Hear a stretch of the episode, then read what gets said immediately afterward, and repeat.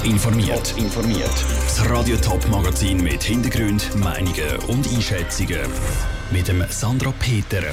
Wie dynamische Ticketpreise bei Sportclubs im Top-Sendegebiet ankommen und was für das Fazit die Verantwortlichen und die Polizei zum Open Air Frauenfeld ziehen, das sind zwei von den Themen im Top informiert. Der EV Zug will als erster europäischer Sportclub dynamische Ticketpreise einführen. Das hat er Ende letzte Saison getestet und führt das jetzt definitiv ein. Das heißt, dass bei Top-Gegnern Ticketpreise teurer werden und bei nicht so attraktiven Gegnern der Stadionbesuch billiger wird. Wie die dynamischen Ticketpreise bei den Sportclubs aus der Region ankommen, der Ruth Schmenzi die Wintertour gegen Kadetten Schaffhausen. Das Duell zählt sicher zu den attraktiveren im Handball und bringt viele Leute in die Arena. Bei dynamischen Ticketpreisen wäre es eher ein Match, der teurer wird. Preise bei weniger attraktiven Gegnern zu senken, wäre für einen Geschäftsführer der Kadetten Schaffhausen, David Graubner, durchaus eine Möglichkeit ist ein Thema bei uns auch eben mit, mit mehr Technologie im Hintergrund äh, ein bisschen in der Luft schwebt für die Zukunft zurzeit aber noch nicht umgesetzt, sodass man wirklich von dynamischem Pricing reden kann. Ganz primitiv kennen Sie die dynamischen Ticketpreise schon. In den Playoffs oder bei Champions League-Spielen sind Tickets schon teurer als während der Saison. Ähnlich positiv tönt es auch beim HC Thurgau. Es ist sicher etwas, was Sie in der Zukunft prüfen wollen, sagt der Geschäftsführer Martin Büsser. Im Moment sind wir noch nicht so weit. Wir fahren mal weiter, so wie wir es bis anhin hatten. Und was alles weitere ist, auch für die nächste Saison, das müssten wir dann anschauen, dass wir mit diesen dynamischen Ticketpreisen oder anderen Ideen, dass wir dort die Hallen füllen etwas, was aber bei den dynamischen Ticketpreisen darauf geschaut werden sind die Fans. Für die sollen auch die teureren Matches nicht zu teuer sein. Grundsätzlich müssen wir dann schauen, dass man eigentlich wie einen Maximalpreis einhalten, so wie es bis anhin war. Und in dem Sinne eigentlich günstiger wird für die Spiele, wo man eigentlich die Leute reinbringen, wo es nicht so viele Leute hat. Aber nicht nur Eishockey oder Handballverein wären, wären offen für dynamische Ticketpreise. Auch andere Teamsportarten könnten von dynamischen Ticketpreisen profitieren, um das Stadion besser zu füllen. Der Beitrag vom Rutschmenzi. Auch Tickets für attraktivere Gegner können beim dynamischen Ticketsystem günstiger sein. Und zwar dann, wenn sie so früh wie möglich gekauft werden. Bevor die Nachfrage nämlich ansteigt. Jedes Medikament hat seine Nebenwirkungen. Je nachdem, wer ein Medikament nimmt, können die anders aussehen. Zum schnell und genau über alle Nebenwirkungen Bescheid wissen, gibt es seit Anfang Jahr eine verschärfte Meldepflicht. Pascal Schläpfer hat nachgefragt, wie viele solche Nebenwirkungen seit Anfang Jahr schon beim Schweizerischen Heilmittelinstitut Swissmedic eingegangen sind. Die Meldepflicht ist extra eingeführt worden, dass Ärzte, Spitäler, Apotheken und Pharmakonzerne unerwünschte Nebenwirkungen häufiger melden. Das ist aber nicht passiert, wie es SRF berichtet. Seit Anfang Jahr sind nur gerade 1200 Nebenwirkungen gemeldet worden, sagt Carolina Mattis von Swiss Medic. Das sind etwa 20 Prozent, die direkt zu uns kommen, kommen von Ärzten und Spitälern. Meistens wollen sich die Ärzte Zeit einfach nicht nehmen, solche Meldungen zu machen, sagt Carolina Mattis weiter. Sie sagen es einfach den Medikamentenhersteller und hoffen, dass die dann die Meldung weitergeben.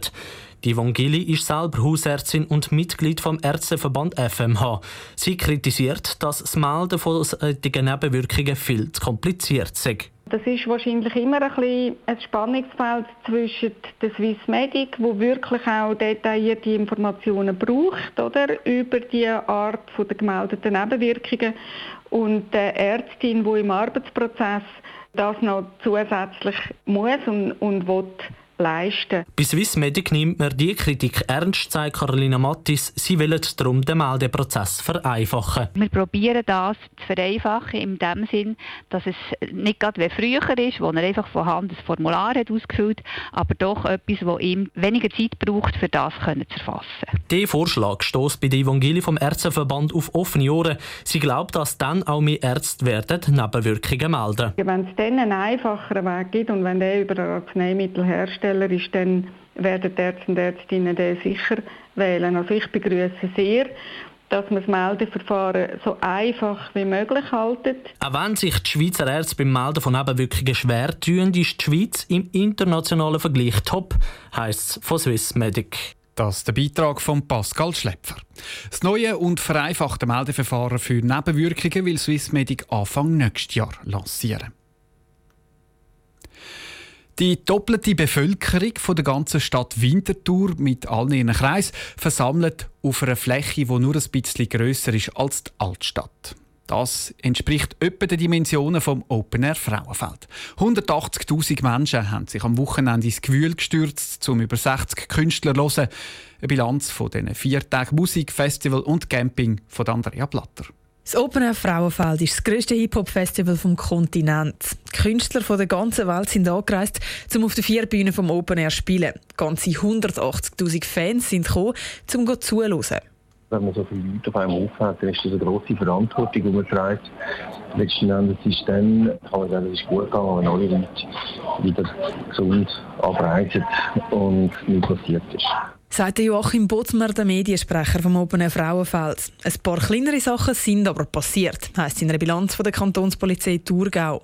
46 Leute mussten ins Spital, die meisten davon wegen Alkoholvergiftungen. Gut 20 Personen sind verhaftet worden, zum Beispiel weil sie Drogen dabei hatten oder etwas geklaut. Apropos Klauen, 50 Diebstähle sind angezeigt worden. Und etwas anderes sei das Jahr auch noch auffällig gewesen, sagt Matthias Graf, der Mediensprecher der Kantonspolizei Thurgau. Es ist aufgefallen, dass es mehr Pyros gegeben hat in anderen Jahren.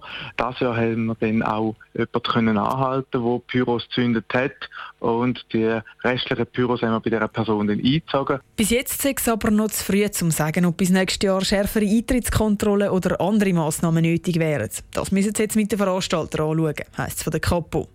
Nicht nur Pyros sind das ja das Problem gewesen, sondern unter anderem auch das Cashless-System, das vorübergehend wegen Stromausfall und Netzunterbrüchen nicht richtig tun hat. Und die Leute lassen trotz Kübelsackdepot und Kübel überall immer noch bergeweise Abfall auf dem Camping liegen. Es gibt also schon noch das eine oder das andere, das auf nächstes Jahr muss angeschaut werden muss. Aber so weit sagen sie noch lange noch nicht, sagt Joachim Bottmar vom Open Frauenfeld. Wir haben im Moment noch das Festival 2019 die Knochen und haben auch noch viel zu tun, um das abzuschließen. Entsprechend haben wir uns noch nicht groß mit 2020 auseinandergesetzt. Jetzt muss also zuerst einmal das Open Air von diesem Jahr verdaut und die grosse Allmende wieder fertig aufgeräumt werden. Und bis zur nächsten Ausgabe vom Open Frauenfeld bleibt ja noch fast ein Jahr. Der Beitrag von Andrea Blatter. Mehr Zahlen und Fakten zum Open Frauenfeld, Bilder und Videos vom Festivalwochenende gibt es auch auf toponline.ch. Top informiert, auch als Podcast. Mehr Informationen gibt es auf toponline.ch.